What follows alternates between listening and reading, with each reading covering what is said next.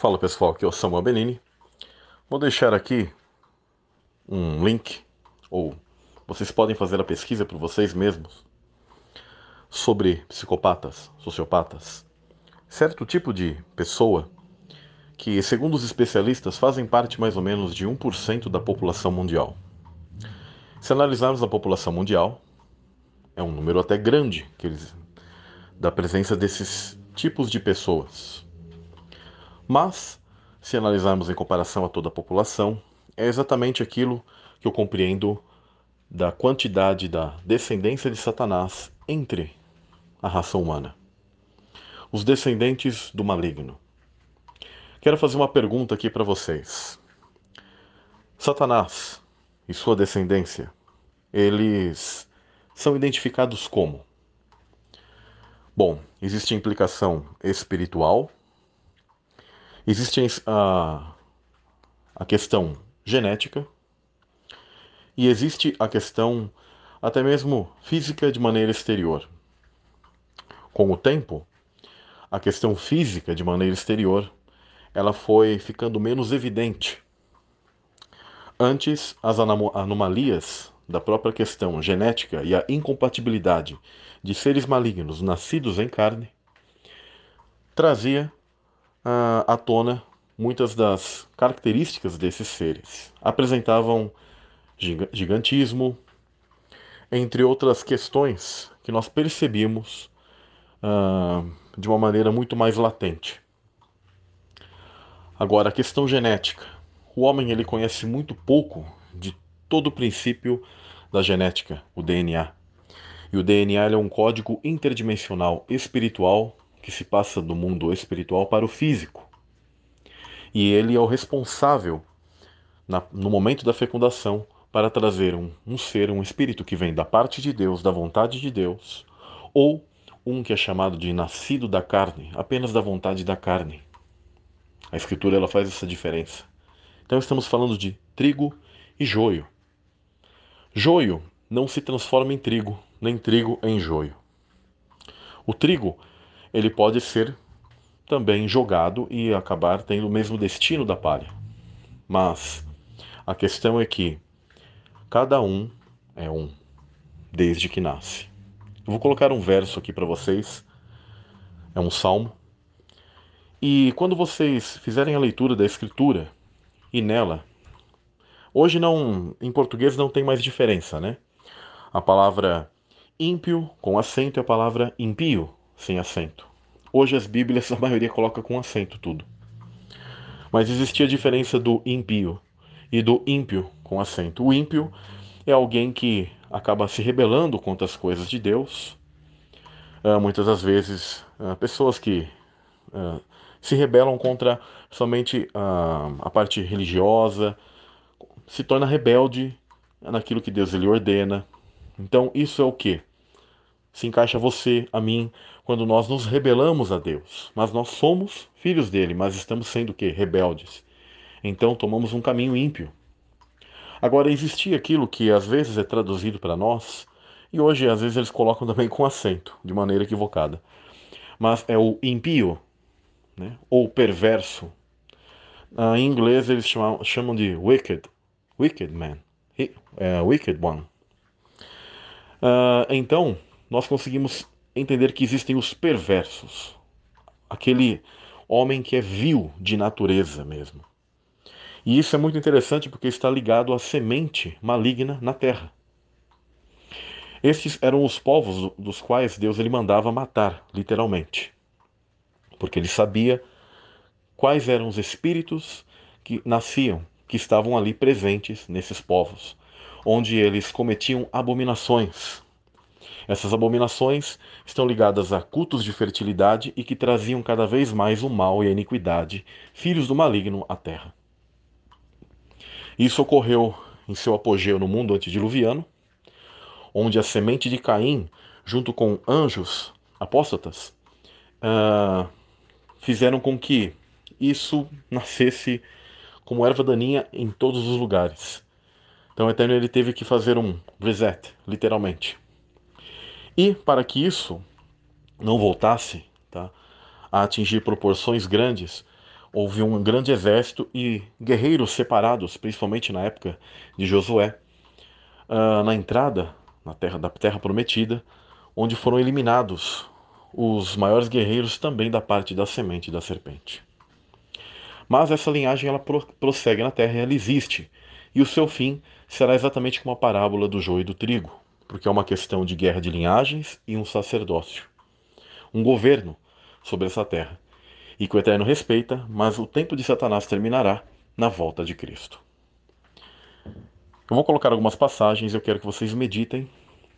Uh, meditem no link que eu vou estar colocando.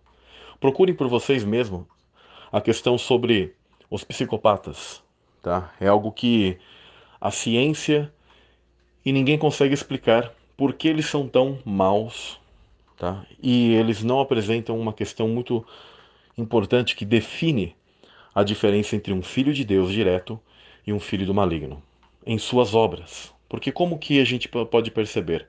Pela característica espiritual, no mínimo, nós percebemos pelas obras. As obras do diabo, elas sempre são más. Ele é um assassino, ele é um mentiroso, ele é mau em essência. E seus filhos fazem o mesmo, tal pai, tal filho. Nós percebemos isso em Caim. Nós percebemos o quão mentiroso esses seres são. Percebemos como Judas. O quão uh, perversos e, eu diria assim, os tipos de abominações que eles praticavam em seus cultos de fertilidade e idolatria, adoração a demônios, como por exemplo os cananeus, entre outros povos, que seguiam esse tipo de comportamento. Uh, eu também coloquei para vocês sobre a epigenética, e a epigenética se ativa tá, também no mundo espiritual. E isso mexe com o teu DNA e transmuta você.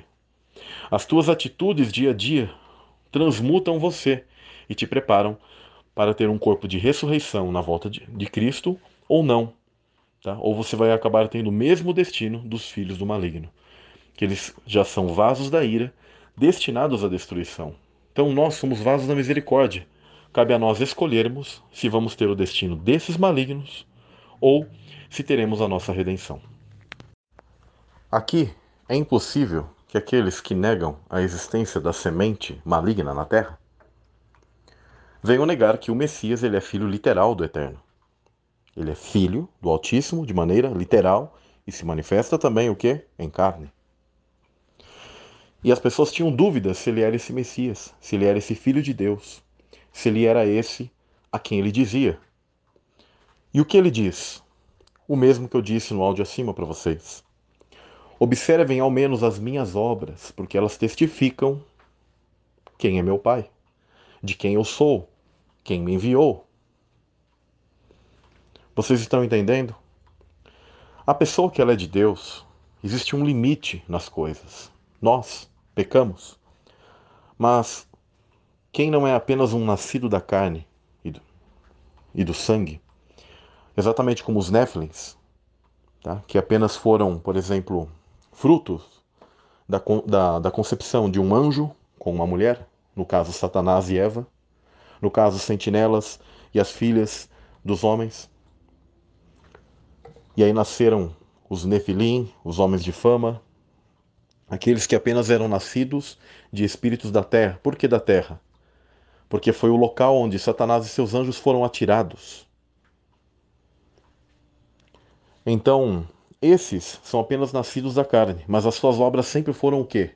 Mas esses seres sempre praticaram feitiçarias, canibalismo, assassinatos, perversões, abominações. Então é muito claro aquilo que o Messias ele coloca. As obras dos que são filhos da luz, elas nunca uh, vão passar de certo tipo de limite. Então, é uma é um fato, é uma grande verdade que existem essa guerra de linhagens entre nós. Mas o grande, a grande dificuldade é o disfarce destes, porque cada vez mais eles estão iguais a nós. Mas estão aí, nos grandes governos. Eles ainda detêm o controle sobre os filhos de Adão.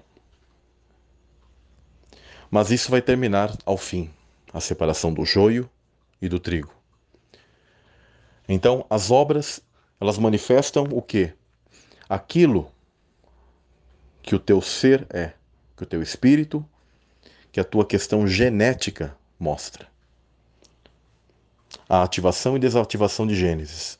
Esse é o porquê, quando você pratica também obras malignas e acaba o quê? Se juntando a esses filhos do maligno e depois vai acabar indo para o inferno, você pode amaldiçoar as tuas gerações da frente, porque Deus ele colocou isso.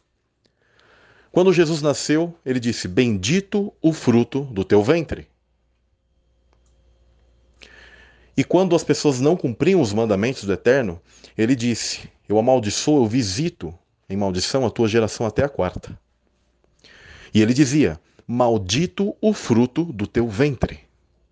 Exatamente como foi amaldiçoado o fruto do ventre da mãe de Canaã. Por isso que as gerações dos cananeus eram malditas. E estes sempre praticaram o maligno. Nasceram o quê? Uma grande geração de Néfilins ali. E essa maldição sempre se perpetuou. Então nascem o quê? Espíritos malignos em carne.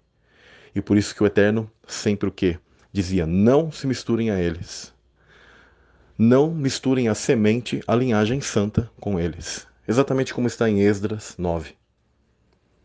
E isso é literal.